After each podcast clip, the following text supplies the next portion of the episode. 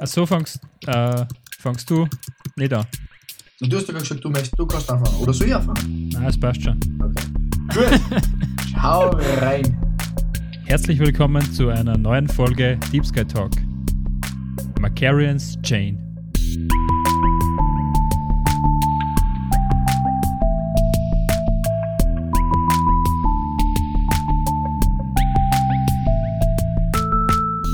Hallo zur 40. Folge Deep Sky Talk. Wir sind Julius und Max, zwei alternde Freunde, und wie immer geht es bei uns die ersten paar Minuten um Astrofotografie, Astronomie und um die Objekte am Nachthimmel. Anschließend dann sprechen wir über Themen, die uns jetzt gerade beschäftigen.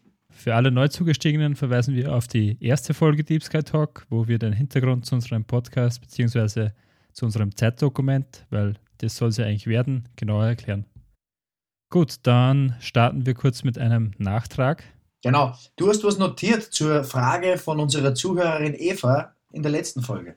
Genau, der Grund, warum sie Eva überhaupt die Frage gestellt hat, ob mehr Menschen leben, als jemals gestorben sind, ist, dass, dass sie am Zentralfriedhof in Wien vorbeigefahren ist und gelesen hat, dass da mehr Leute begraben sind, als in Wien leben. Nämlich drei Millionen Menschen sind am Zentralfriedhof in Wien begraben. Genau. Das ist der zweitgrößte Friedhof in Europa. Genau, der erste, wenn ich mich recht erinnere, ist Hamburg, oder? Kann sein. Ja, dann das müsste der Friedhof in Hamburg sein. Da ist auch ganz viel nicht notiert, ähm, aber Wien, Zentralfriedhof, wahnsinnig beeindruckendes Setting, wenn man schon mal dort war. Wenn Mhm. man noch nicht dort war, unbedingt einmal hinschauen. Noch einmal, danke liebe Eva für Genau. die Frage. Ich hoffe noch einmal, wir konnten das, konnten das gut beantworten. Und ich würde sagen, Nachtrag ist erledigt und besprochen. Julius, wir starten in den Astro-Teil. Und um die Tradition im Astro-Teil zu wahren, frage ich dich wie jede Woche zu Beginn, falls irgendwer neu dabei ist und das nicht weiß, wie unser Ablauf ist. Welches Astrofoto hast du uns denn dieses Mal mitgebracht? In der heutigen Episode gibt es die Auflösung zum Cliffhanger aus der letzten Folge. Und zwar gibt es meine Aufnahme vom Supermassive Black Hole. Oh, Ich gebe zu, es schaut nicht einmal ansatzweise so aus wie das Bild vom Event Horizon Teleskop. Aber ich habe auch nicht Dutzende über den Globus verteilte Radioteleskope zur Verfügung. Ich muss mir, beziehungsweise, beziehungsweise darf ich mich mit meinem etwas kompakteren Spiegelteleskop zufrieden geben. Und mit dem habe ich das heutige Astrobild zur Episode aufgenommen und zwar von Macarians Chain, beziehungsweise eben von der Galaxie M87, welche das eben erwähnte supermassereiche schwarze Loch aus der letzten Ausgabe Deep Sky Talk enthält. Genau. Ich muss gestehen, ich tue mir ein bisschen schwer, da das schwarze Loch ausfindig zu machen. Kannst du mir bzw. den Zuhörenden uns gemeinsam ein bisschen weiterhelfen vielleicht? Ja, sehr gerne. Aber vorab einmal, wir kennzeichnen natürlich alle interessanten Bereiche wie immer in der Aufnahme auf unserer Instagram-Seite. Da kann man sich das Ganze ein bisschen genauer anschauen. Wir teilen auch das Foto auf zwei Fotos auf. Mhm. Ich wollte vom Bild nichts wegschneiden, weil es sind von den scheinbar gewöhnlichen Punkten bzw. Sternen sind eigentlich in Wahrheit viele davon Galaxien. Und es sind ganz viele Galaxien, wenn man sich das Bild ein bisschen genauer anschaut. Und die sind dann über die ganze Aufnahme verteilt. Mhm. Einige sehen wir von der Seite, also als Linie, einige direkt von oben, unter Anführungszeichen. Bei einigen können wir sogar Spiralarme ausmachen. Diese sind dann so ähnlich wie unsere Milchstraße, eine Spiralgalaxie. Mhm. Es sind auch ein paar so verschwommene Flecken sichtbar. Das sind dann die diffusen oder elliptischen Galaxien. Das heißt, die haben dann keine klaren Strukturen, so wie Spiralarme. Und die sind wahrscheinlich aus Zusammenstößen von großen Spiralgalaxien entstanden. Also das wird ungefähr der Milchstraße auch so ergehen, wenn es nach der Kollision mit der Andromeda-Galaxie in ein paar Milliarden Jahren auch so aussehen wird. Dann wird man es Milk-Dromeda vielleicht nennen. Keine Ahnung, ob sich der Name durchsetzt, hoffentlich nicht. Und wer mehr über die einzelnen Galaxientypen beziehungsweise generell über die über Galaxien erfahren möchte, wir haben im dritten Teil unserer Miniserie Unser Universum, Galaktische Weiten, Folge 17, schon ausgiebiger darüber gesprochen.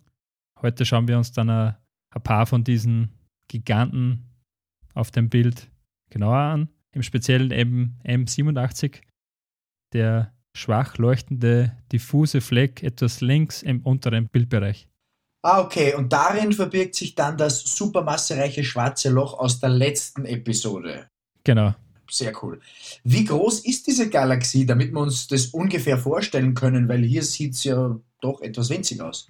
Ja, der Schein trügt M87 oder Messier 87, auch Virgo A genannt, hat einen Durchmesser von 200.000 bis 240.000 Lichtjahren. Die Milchstraße zum Vergleich ist etwa mehr als halb so groß. M87 besitzt etwa 2 bis 3 Billionen Sonnenmassen. Das ist ungefähr doppelt so viel wie unsere Milchstraße.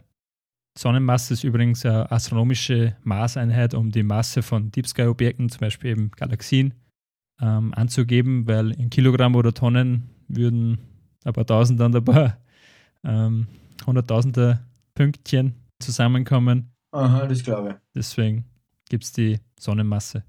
Generell sind alle Galaxien auf dem Bild, die man da ausmachen kann, sind, sind sehr riesig und es ist, es ist eigentlich nur ein ganz ein kleiner Ausschnitt vom Himmel, relativ kurz belichtet, mit zwei Stunden ungefähr habe ich da belichtet. Aber trotzdem kommen schon sehr viele von diesen, äh, sehr viele von diesen Welteninseln zum Vorschein. Da kann man sich dann mal vorstellen, ja, wie dann der restliche Himmel ausschaut ungefähr, der restliche Nachthimmel. Also da verbirgt sich einiges. Und M87 liegt etwa 55 Millionen Lichtjahre von uns entfernt. Wir blicken also heute sehr weit in die Vergangenheit zurück. Als kleiner Anhaltspunkt vor rund 65 Millionen Jahren sind die Dinosaurier ausgestorben. Also danke für den wöchentlichen Mindblow. Wahnsinn, einfach unvorstellbar. 55 Millionen Jahre mit Lichtgeschwindigkeit unterwegs sein. Mhm. Irre, kann man sich fast gar nicht vorstellen. Das ist ungefähr dieselbe Geschwindigkeit, die man auf einem Autodrom beim Kirchtag in Dorfkirchen ähm, auf einen anderen einfährt. Absichtlich, frontal. du hast ja. eingangs noch eine zweite Bezeichnung erwähnt, Macarians Chain. Was hat es damit auf sich? Ja, wie der Name schon andeuten lässt, hat das irgendwas mit einer Kette zu tun. Mhm. Und zwar handelt es sich dabei um eine scheinbare Aneinanderreihung von Galaxien. Genauer gesagt sehen wir da den Virgo Galaxienhaufen oder Virgo Galaxy Cluster. Äh, Gebilde aus wahrscheinlich über 2000 gravitativ aneinander gebundenen Galaxien. Darunter eben die M87. Und er ist auch der nächste Galaxienhaufen zu uns. Und von unserer Perspektive sieht der Teil also der ein Teil davon aus, als wären die Galaxien da auf einer Kette aufgefüllt. Daher Chain. Und namensgebend war der armenische Astrophysiker Benjamin Markayan. Und übrigens, wir befinden uns dieses Mal im Sternbild Virgo, auch Jungfrau genannt, direkt neben dem Löwen. Die Position am Nachthimmel gibt es wie immer in der Podcast-Beschreibung zu sehen. Da findet ihr es dann genau. Sehr cool. Echt faszinierend. Es ist schon schwierig, sich unsere Milchstraße vorzustellen und dort tummeln sich schon über 2000 Galaxien. Mhm. Apropos Galaxien, du hast in einer der letzten Ausgaben von Deep Sky Talk, glaube in der Folge Conjunction war das, gesagt, dass jetzt Galaxy Season ist oder sowas ähnliches, oder? Genau, da haben wir das Thema angesprochen. Kurz zur Wiederholung, im Zeitraum März bis Mitte Mai blicken wir am Nachthimmel raus aus unserer Heimatgalaxie in die Tiefen des Universums. Und genau in diesen Tiefen des Universums befinden sich dann scheinbar unendlich viele Galaxien. Da wäre genug Material für zukünftige Episodenbilder. Leider sind die meisten aber sehr weit, sehr, sehr weit entfernt, wie wir heute schon gehört haben. Und daher auch relativ klein. Brennweiten ab einem Meter aufwärts wäre da wünschenswert. Glaube, das wird bei mir bzw. bei uns erst in der nächsten Galaxy Season soweit. Aber einen winzigen Ausschnitt haben wir als kleinen Appetizer, wenn wir so wollen, schon mal auf unserem heutigen Astrobild zur Folge ablichten können. Immerhin, das wird schon noch, ja, mit Hudeln, äh, Gutes kommt mit der Zeit. Ich finde, es ist eine sehr gelungene Aufnahme, vor allem wenn wir bedenken, dass viele vermeintliche Sterne darauf eigentlich riesige Galaxien mit wiederum mehreren Billionen Sternen in sich sind. Das muss man sich vorstellen. Mhm. Ich, da kann ich nicht mehr. Ja. Da fällen mir die Wörter, wie man grammatikalisch völlig korrekt sagt. Super. Das war's wieder mit dem Astro-Teil für heute. Danke, lieber Julius. Wie immer bitte ich dich aber noch zum Abschluss kurz die drei Takeaways, die wichtigsten, für uns zusammenzufassen. Sehr gerne. Nummer 1, Macarians Chain befindet sich im Virgo Galaxienhaufen. Das ist das zu uns nächste Gebilde aus gravitativ gebundenen Galaxien. Nummer 2, M87, befindet sich ebenfalls darin. In ihr gelegen ist das supermassereiche Schwarze Loch, welches als historisches Motiv diente, wie wir in der letzten Folge besprochen haben. Und Nummer 3, bei M87 handelt es sich um eine elliptische Galaxie, welche vermutlich aus Zusammenstößen von Spiralgalaxien wie unserer Milchstraße zum Beispiel entstanden ist. Okay, super spannend. Vielen Dank, Julius, äh, fürs heutige Astro-Thema. Sehr gern. Julius, was trinkst du heute? Bei mir gibt es halt ein Vorhamburger Stiftle. Oh, du denkst wohl, du kannst stiften gehen. ja, 0,33. Sehr mundiges Bier. Schmeckt sehr gut. Sehr gut. Ein Stiftle. Was gibt's bei dir? Bei mir gibt es heute das durchsichtige Gold der Wiener Voralpen. Oh. Ich komme gerade frisch von einem Termin und habe nicht Zeit gehabt einzukaufen. Ich habe nur einen Schnaps. Natürlich einen Schnaps von, von die Fruchtfreunde. Ähm, aber den Ja. gönne ich mir erst später dann, wenn ich wi- wieder in den Schlaf weine. okay. Ja, ist einmal gut zur Abwechslung ein bisschen Wasser. Mein, mein Leber ein bisschen überraschen. Die, die denkt sich, hey, was ist denn das für ein Zeug? Die kennt sich gar nicht aus. Genau. Ich würde sagen, jetzt schauen wir mal, was heute am 17. April in der Geschichte so passiert ist. Perfekt. 17. April 1757. Papst Benedikt XIV. hebt den Bann der römisch-katholischen Kirche gegen Werke auf, die ein heliozentrisches Weltbild enthalten. 1958 in Brüssel wird die erste Weltausstellung seit 1939 eröffnet. Das aus diesem Anlass gebaute Atomium wird zum Wahrzeichen der Stadt.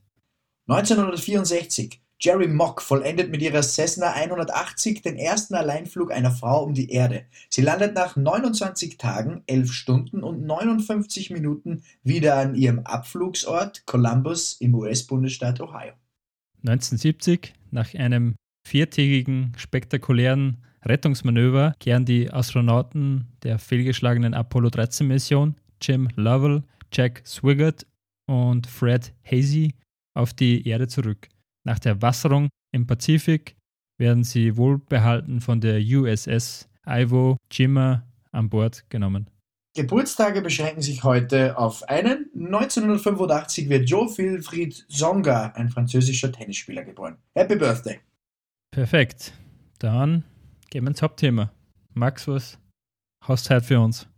Wir schauen uns heute an, was es denn so mit dem ganzen Wasser auf der Erde auf sich hat. Soll es ja einiges geben. Heute wird es feucht. Aber keine Angst, nicht sofort die Kinder ins Bett schicken. Es geht um Gewässer. Bevor die Grünen jetzt Schnappatmung bekommen, Gewässer, nicht Gewässler. Ah, Also, in der heutigen Folge schauen wir, was denn so los ist auf 75% unseres Planeten. Ganz richtig gehört, 75% der Erde sind nämlich von Wasser bedeckt. Der Rest sind Plastikflaschen. So. mhm. Das ist natürlich nicht so schlimm. Plastikflaschen zerfallen ja im Meer schon nach 450 Jahren.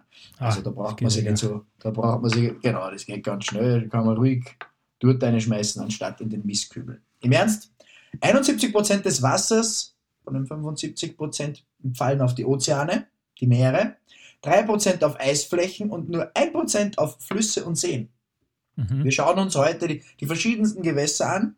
Ozeane, Meere, Seen und Flüsse. Ich möchte nicht zu viel zu verraten, aber es gibt einige Überraschungen, die auf uns warten. Zuerst schauen wir uns ganz kurz natürlich an, was es äh, in Österreich an wichtigen Gewässern gibt. Julius, was fällt dir denn so ein, wenn man, wenn du jetzt einmal an Flüsse in Österreich denkst? Ja, bei uns in Schering, der Inn natürlich, Mhm. dann die Donau, Ja, genau. Eins gibt es noch, dann, Richtig. was gibt's noch? Salzach, Salzach, super schön.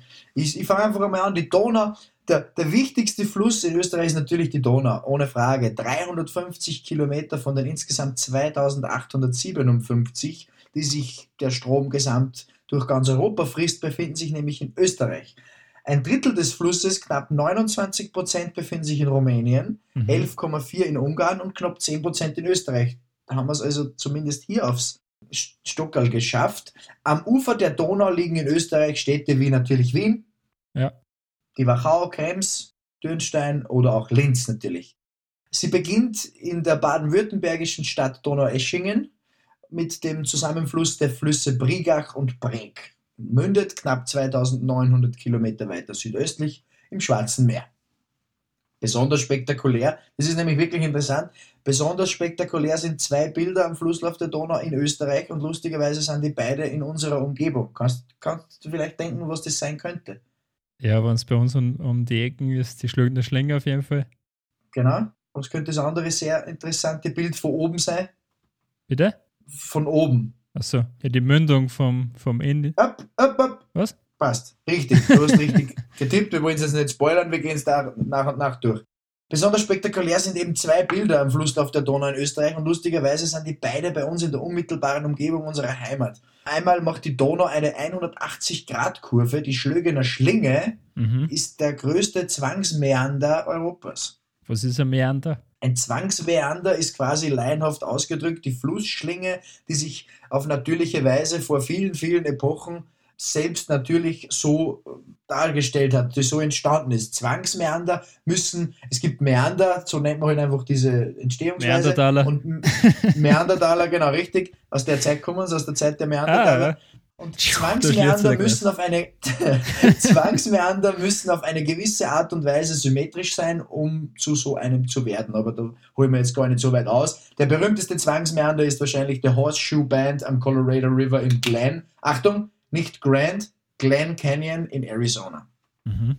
Die zweite sehr spektakuläre Szenerie befindet sich tatsächlich nur ein paar Kilometer flussaufwärts in Passau die ja die drei Flüsse Stadt genannt wird, wo die Donau mit zwei anderen Flüssen zusammenfließt. Und durch die unterschiedlichen Farben der drei Flüsse, Ilz, von dir erwähnt, der Inn und die Donau ergibt sich von oben gesehen ein ganz interessanter Anblick. Mhm. Wir haben äh, Bilder für euch verlinkt in der Podcast-Beschreibung von der Schlögener Schlinge, aber natürlich auch von der, ähm, dem Zusammenfluss der drei Flüsse mitten in der Stadt Passau.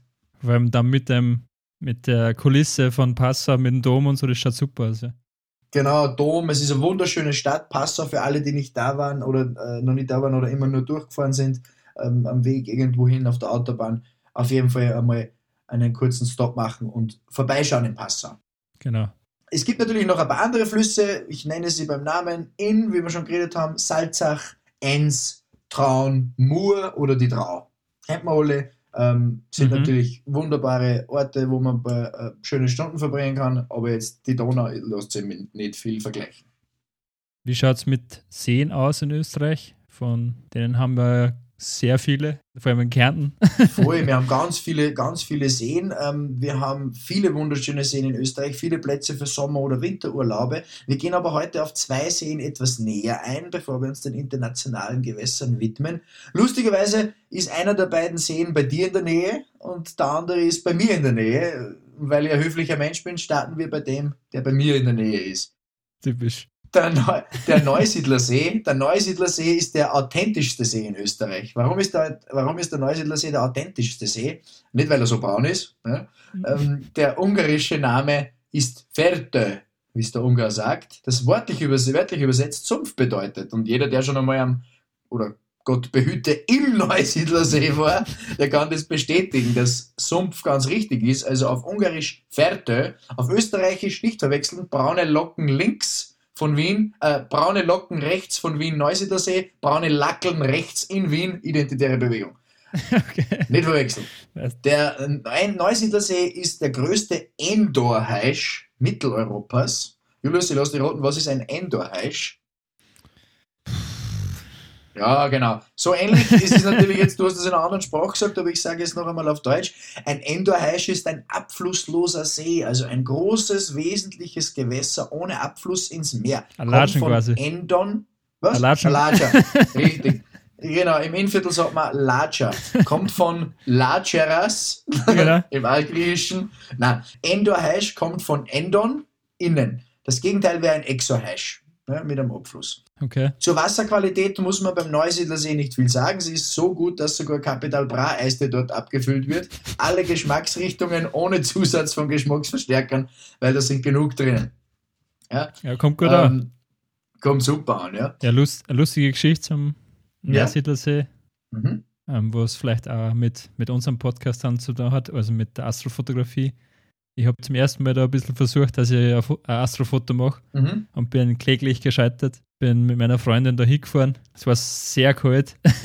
mhm. Wir sind dann, haben sie dann irgendeinen Platz gesucht, wo halt wenig Licht in der Nähe war. Ich habe dann probiert, dass ich irgendwie ein Foto mache. Es hat nicht hingehört. Wir haben gefroren und dann sind wir wieder heimgefahren. War es wirklich einfach gar nichts? Ich habe was falsch eingestellt gehabt bei der Kamera und hat statt, ja. statt irgendwie 15 Sekunden Belichtung und 2 Sekunden Pause hat es 2 Sekunden belichtet und 15 Sekunden Pause gemacht und dann bin ich mir erst daheim ja. drauf gekommen und das war dann, ja, top. Deprimierend. Fünf Sterne.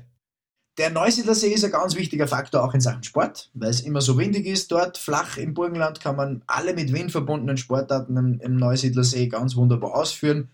Spazieren gehen, wie der Wiener sagen würde, das ist in Wien immer mit sehr viel Wind verbunden. Aber natürlich Windsurfen, Segeln, 135 Rad, Kilometer Radweg um den See oder den Austria-Triathlon, aber auch im Winter. Es gibt Loipen, es gibt Eishockey auf dem See, es gibt Eissegeln, Surfen, Radfahren, alles. Sehr spannend. Ich habe mir überdacht, der österreichische Triathlon besteht aus Rauchen, Trinken und Schimpfen.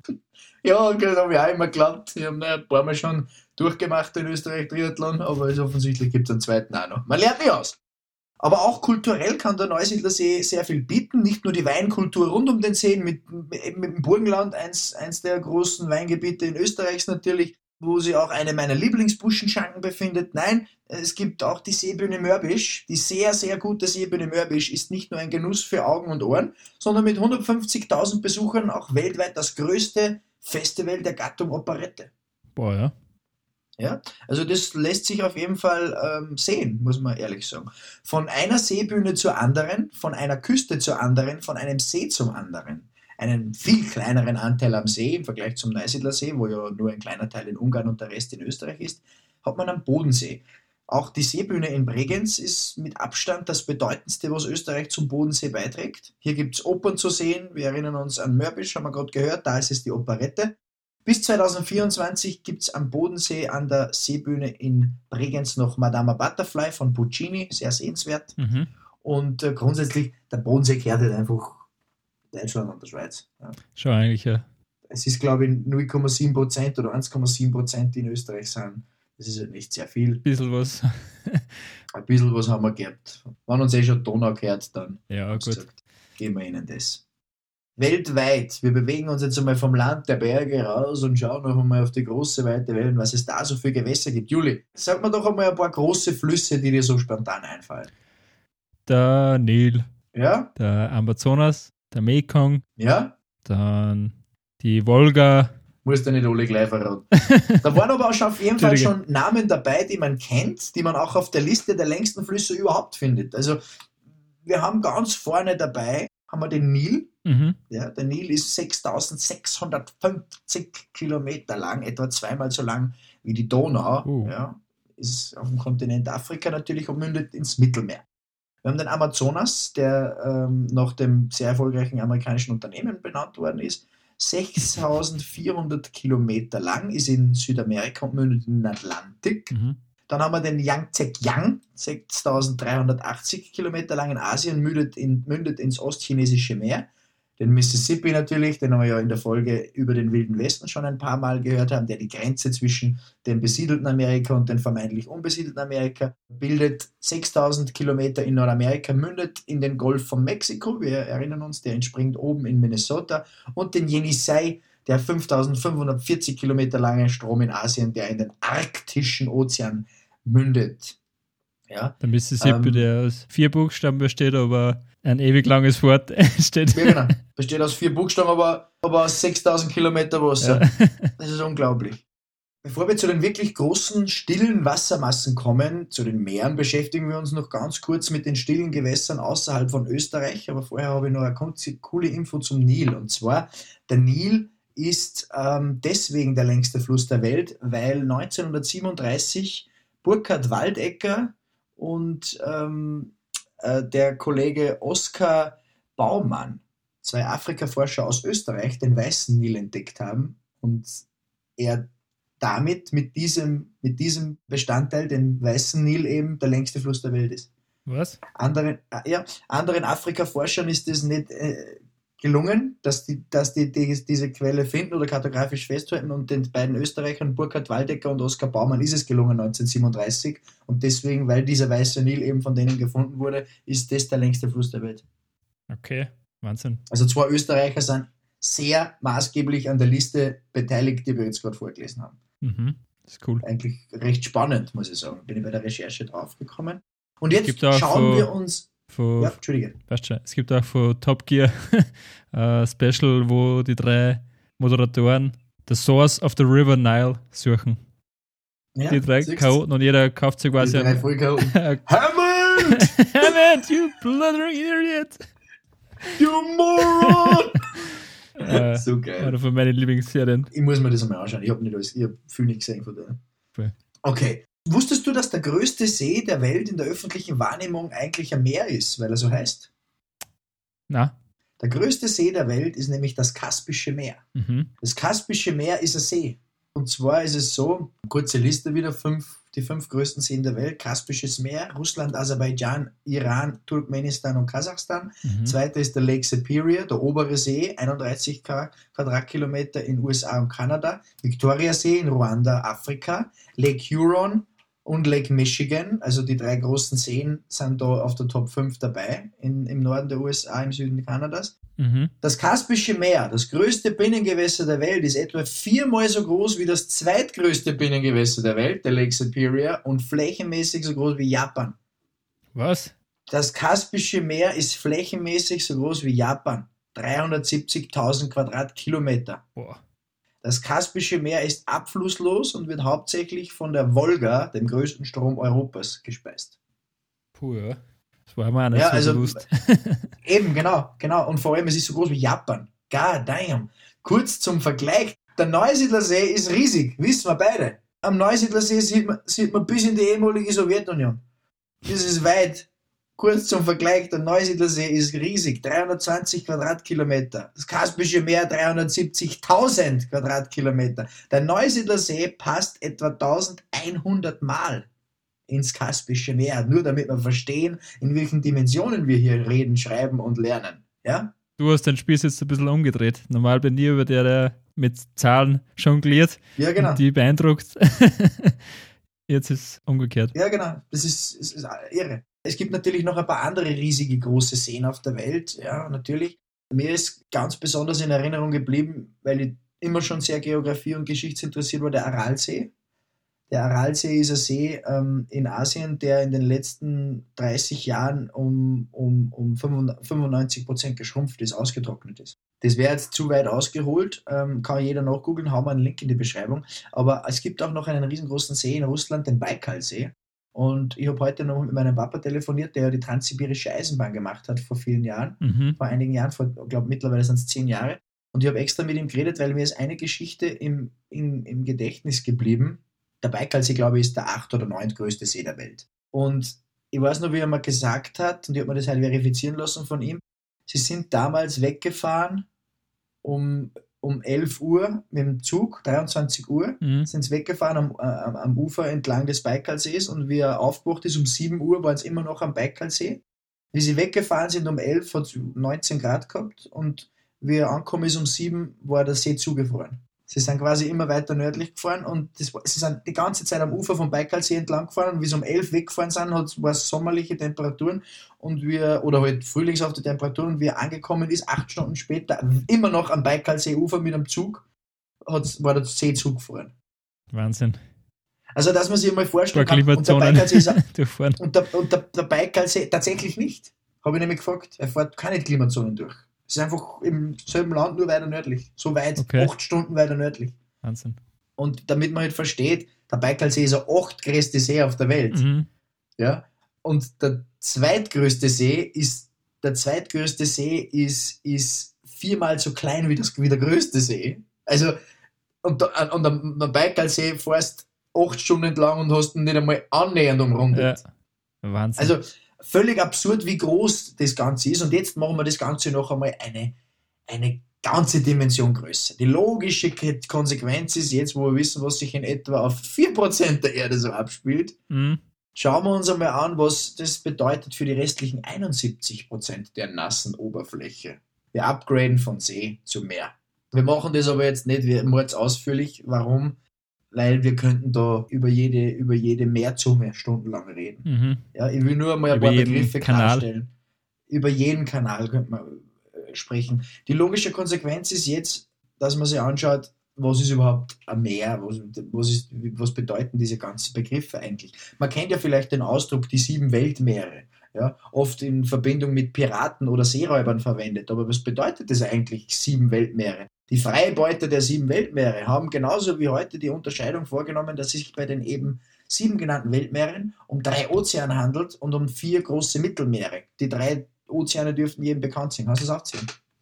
Atlantik, Pazifik und Indische Ozean. Genau, und in welcher Größenordnung? Wer ist eins, wer ist drei?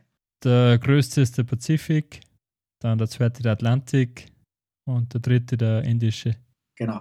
So wie du zum Atlantischen Ozean Atlantik sagst und zum Pazifischen Ozean Pazifik, kannst du zum Indischen Ozean Indik sagen. Ach so, okay. Genau. Und dann bei den Mittelmeeren, die es gibt, helfe ich gern mit. Vielleicht kennst du noch eines oder zwei? Ja, das Offensichtliche ist das europäische Mittelmeer. Ja, Genau, unser Mittelmeer, das äh, da mehrere touristengetriebene Länder mit Wasser versorgt und mit Sonne, Strand, Portland. Und okay, dann gibt es aber auch noch das arktische Mittelmeer, ein bisschen über uns, das amerikanische Mittelmeer, wo die Karibik dazugehört oder auch der Golf von Mexiko mhm. und das australasische Mittelmeer, dort unten rechts. Ja? ja? Grundsätzlich wird eben hier unterschieden zwischen Ozeanen, die wir oben schon gehört haben, ganz vielen verschiedenen Nebenmeeren. Also zum Beispiel verschiedene deshalb, weil es ganz viele kleinere Abschnitte mit eigenen Namen gibt. Zum Beispiel die Bärensee ist ein Nebenmeer des, Ark der arktischen, des arktischen Meers und unter der gibt es wieder verschiedene kleine Meere. Zum Beispiel die äh, Prinz Rainer Bucht oder man kennt zum Beispiel im, im, im Golf von Mexiko gibt es dann verschiedene kleinere Namen wie die Baja California. Mhm. Äh, Baja California ist auf der anderen Seite.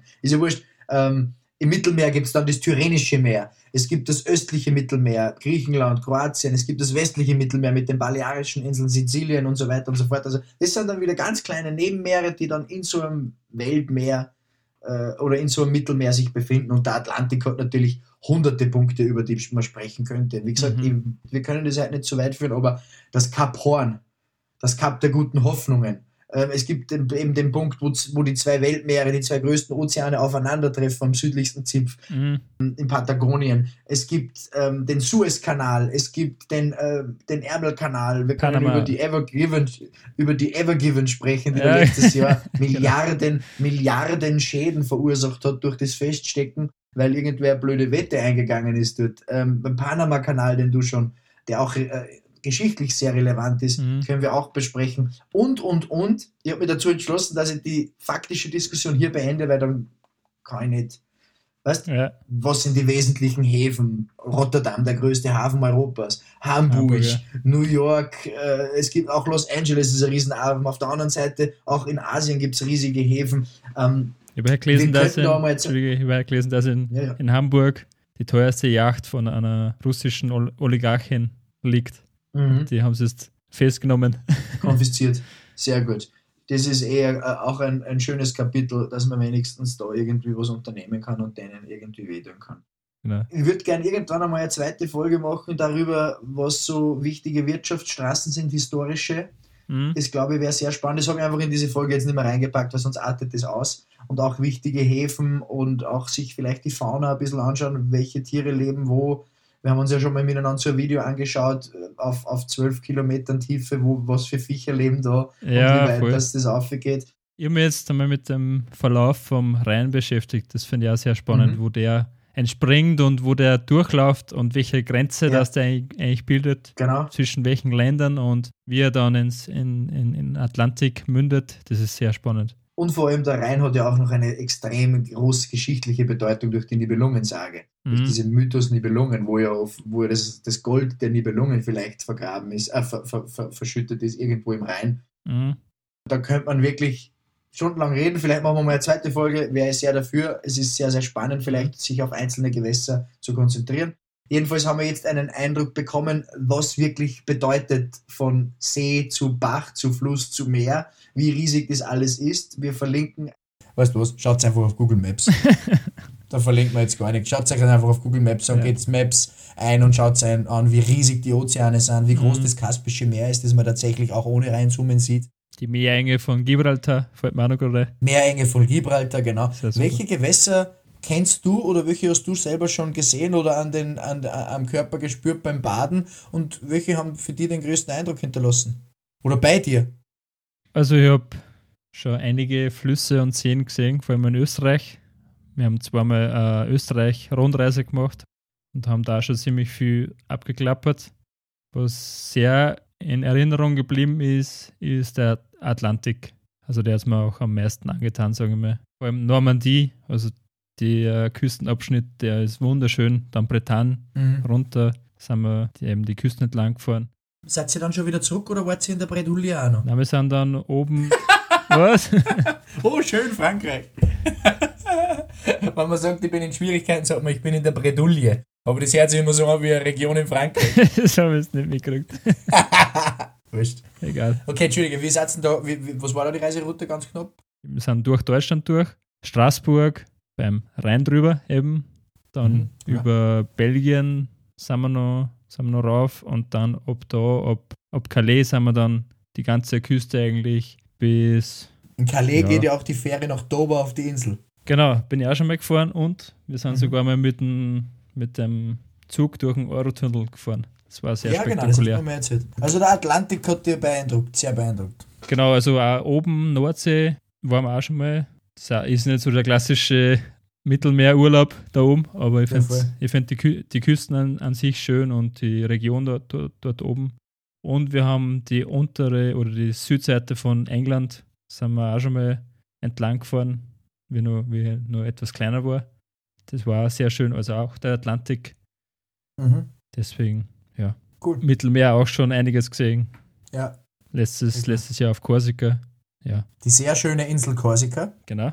Super. Natürlich die Bram bei uns zu haben. Bram auch sehr schön. Die ja. Bram, das ist der Fluss, der, der uns beide trennt sozusagen. Äh, Stimmt, ähm, ja. Und das ist witzig und da könnt ihr wirklich nachgoogeln. Die Bram, kleiner Fluss bei uns beheimatet das größte natürliche Vorkommen vom ukrainischen Bach Neunauge. Oh. Yep. Das ist wichtig. Das habe ich mal noch am Stammtisch, habe ich das auf Wikipedia herausgefunden. Ich weiß nicht, warum ich auf das gekommen bin. Ist sehr genau. gut. Was? Gut. Oder welche Gewässer sind dir in Erinnerung geblieben?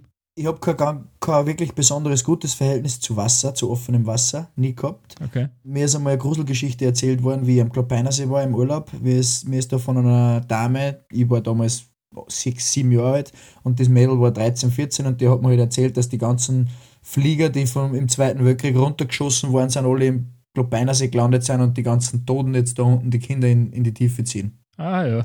Ja, und das hat mir ein bisschen gereicht. Ja. Gute Dann, Nacht. Und seit, genau, und seitdem gehe ich eigentlich in kein Wasser mehr, wo ich nicht sehe. Okay. In Pools gehe ich gehe bis zur Hüfte oder ne, bis, bis zum, zum Hals gehe rein äh, in, ins Meer.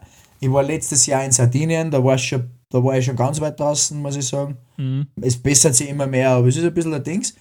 Pazifik war für mich äh, in, in, in Kalifornien ein großer Dings, weil das war ist einfach das andere Ende andere Ende von unserem Sichtfeld, sage ich jetzt einmal, wenn wir auf die Karte schauen. Mhm. Mittelmeer ist, ja, Mittelmeer ganz viel, muss ich sagen, schon unterwegs gewesen. Auch auf den Kanaren der Atlantik, mhm. ähm, Indischer Ozean in Indonesien, Bali. Das war eigentlich das schlimmste Erlebnis, weil der ist so zugemüllt, muss ich ehrlich sagen. Mhm. Das ist gar nichts schön, muss ich sagen. Außer die Gili Islands und so, das sind, machen sie für die ganzen Wahnsinnigen, die Instagram-Fotos machen wollen. Die rahmen ein bisschen am Müll auf Zeiten und dann geht's. Genau, richtig. Fotos. Es war wirklich so, wir haben dort eine Estate gehabt, so eine kleine Villa und, und alles rechts und links von diesem Grundstück war vermüllt und bei uns war es sauber. Mhm. Alles, was kein kehrt, schert kann. Ja, das hat mich ein bisschen enttäuscht, aber grundsätzlich schon einiges gesehen der, von den Weltmeeren und auch von den Gewässern. Wir haben letztes Jahr unsere Deep Sky Talk Klausur gehabt an zwei verschiedenen Stimmt, Seen ja. in Salzkammergut. War sehr schön man kennt natürlich als Oberösterreicher oder als Österreicher, der gerne in der Natur unterwegs ist, den Traunsee, den Attersee, ähm, verschiedenste Gewässer und ähm, auch Flüsse. Ja, da sind wir sehr verwöhnt mit diesen. Sind wir sehr verwöhnt. Wolfgangsee, Milstädter See, äh, Aachensee, Hintersee. Grüner See, ganz egal. Hintersee, wo wir waren, genau. Hansi Hintersee, auch sehr verwöhnt. Auch sehr verwöhnt. Der Hinterseher. Also, Hinterseher! Na, betoniere ich meine. ähm, genau, also Wasser immer schon am Urlaub, im Urlaub ein großer Teil gewesen, auch mit, mit ein paar, äh, also was heißt traurigen, aber erschreckenden Momenten für mich als Kind, aber es wird wieder besser. Ja. Und deswegen, ja, auch Super. schon ähm, viel, viel unterwegs gewesen, genauso wie du und ich denke auch unsere Zuhörenden. Und deswegen beende ich hier das Hauptthema und hoffe, es hat euch allen gefallen, auch dir, Julius. Das war sehr spannend. Über die, ich glaube, es gibt so viel Wasser, wie wir jetzt über das reden konnten. Also, das schweift ins Unendliche. Wenn es nicht ins Schwarze Meer mündet, dann mündet es ins Unendliche. Perfekt. Mit dem Satz schließen wir das Hauptthema. Yes! Und bevor wir jetzt zu den Empfehlungen kommen, noch kurz ein, zwei Worte, wie ihr unseren Podcast unterstützen könnt. Wie jede Woche an dieser Stelle auch heute der Hinweis, dass ihr uns unterstützen könnt. Das macht es natürlich schon mit Anhören, Favorisieren, Downloaden unserer Folgen sowie mit Bewertungen auf Apple Podcasts. Zusätzlich könnt ihr uns aber auch helfen zu wachsen, indem ihr uns ein paar Euro droppt auf PayPal. Vielleicht können wir mit eurer Unterstützung uns dann auch mehrere Dutzende über den Globus verteilte Radioteleskope zur Verfügung stellen, Ja, das war schön. wo wir dann auch solche Fotos machen können. Das wäre natürlich ein Traum. Also unser PayPal-Link, den findet ihr auf äh, unserer Homepage, könnt es aber auch direkt an hallo at deepskytalk.com schicken. Wir freuen uns sehr über eure Unterstützung. Vielen Dank im Voraus. Ich habe noch eine Empfehlung für heute und zwar Yes. den Broken Record Podcast mit Rick Rubin. Für alle, die ihn nicht kennen, einer der Musikproduzenten. Er hat viel Bart im Gesicht und war verantwortlich unter anderem für Beastie Boys, Public Enemy, System of a Down, Tom Petty, ACDC, Johnny Cash, Rage Against the Machine, Jay-Z, Slayer, Danzig, Linkin Park, Adele, ZZ Top, Black Sabbath, Jake Buck, Ed Sheeran und, und, und. Die Liste geht wie bei den Galaxien scheinbar ins Unendliche. Und eben weil Red Hot Chili Peppers ein neues Album rausgebracht haben, Unlimited Love, gibt es dazu dieses Monat äh, gibt's Spezialfolgen mit den Bandmitgliedern, im Speziellen mit John Frusciante. Der ist jetzt wieder dabei, nachdem er schon zweimal die Band verlassen hat. Und weil ich sehr viel Red Hot Chili Peppers gehört habe, magst du wahrscheinlich auch, Mhm. kommen ein, zwei Songs auf unsere Playlist. Da würde ich vom neuen Album Black Summer ein super Song draufpacken. Mhm. Dann Stadium Arcadium und weil es einfach immer wieder gut ist, Can't Stop. Max, hast du Mhm. nur ein, zwei Lieblingssongs? Ja, auf jeden Fall. Ähm, Scar Tissue, im selben Album wie Can't Stop und Danny California. Passt. Yes, cool. Da haben wir wieder zwei, drei gute Ads zu unserer Playlist. Unbedingt reinhören auf Spotify. Einfach Deep Sky Talk die Playlist suchen und reinhören. Viel Spaß damit. Sehr gut. Wer Feedback geben will zu unserem Podcast, kann es gerne machen, entweder über Instagram, DeepSkyTalk oder auch per E-Mail an hallo@deepskytalk.com. Wenn ihr Anliegen habt, Themenvorschläge, Verbesserungsvorschläge, Lob, Beschwerden, Verfluchungen, Und ganz egal, Verfluchungen. an den Max. Lasst, Lasst es uns wissen. uns wissen. Wir die freuen uns Verfluchungen natürlich wie immer an mich. Meine Inbox ist voll mit euren Hassnachrichten. Na, stimmt. Ihr seid alle sehr, sehr lieb. Alle Astrofotos von Julius findet ihr auch auf unserem Instagram. Weiters würden wir uns außerdem sehr über eine Bewertung auf Apple Podcasts und ganz neu auch auf Spotify freuen. Schon gewusst, auf Apple und Spotify könnt ihr völlig kostenlos bewerten. Das kostet keinen Schilling nicht und dauert nur ein, zwei Sekunden. Sehr leicht, ich würde es machen. Ja, vielen Dank. Gut. Vielen Dank fürs Zuhören, liebe Zuhörenden. Wir freuen uns jetzt schon wieder sehr auf die nächste Woche, wenn wir gemeinsam mit euch wieder einen Blick in die Sterne werfen. Ciao. Ciao.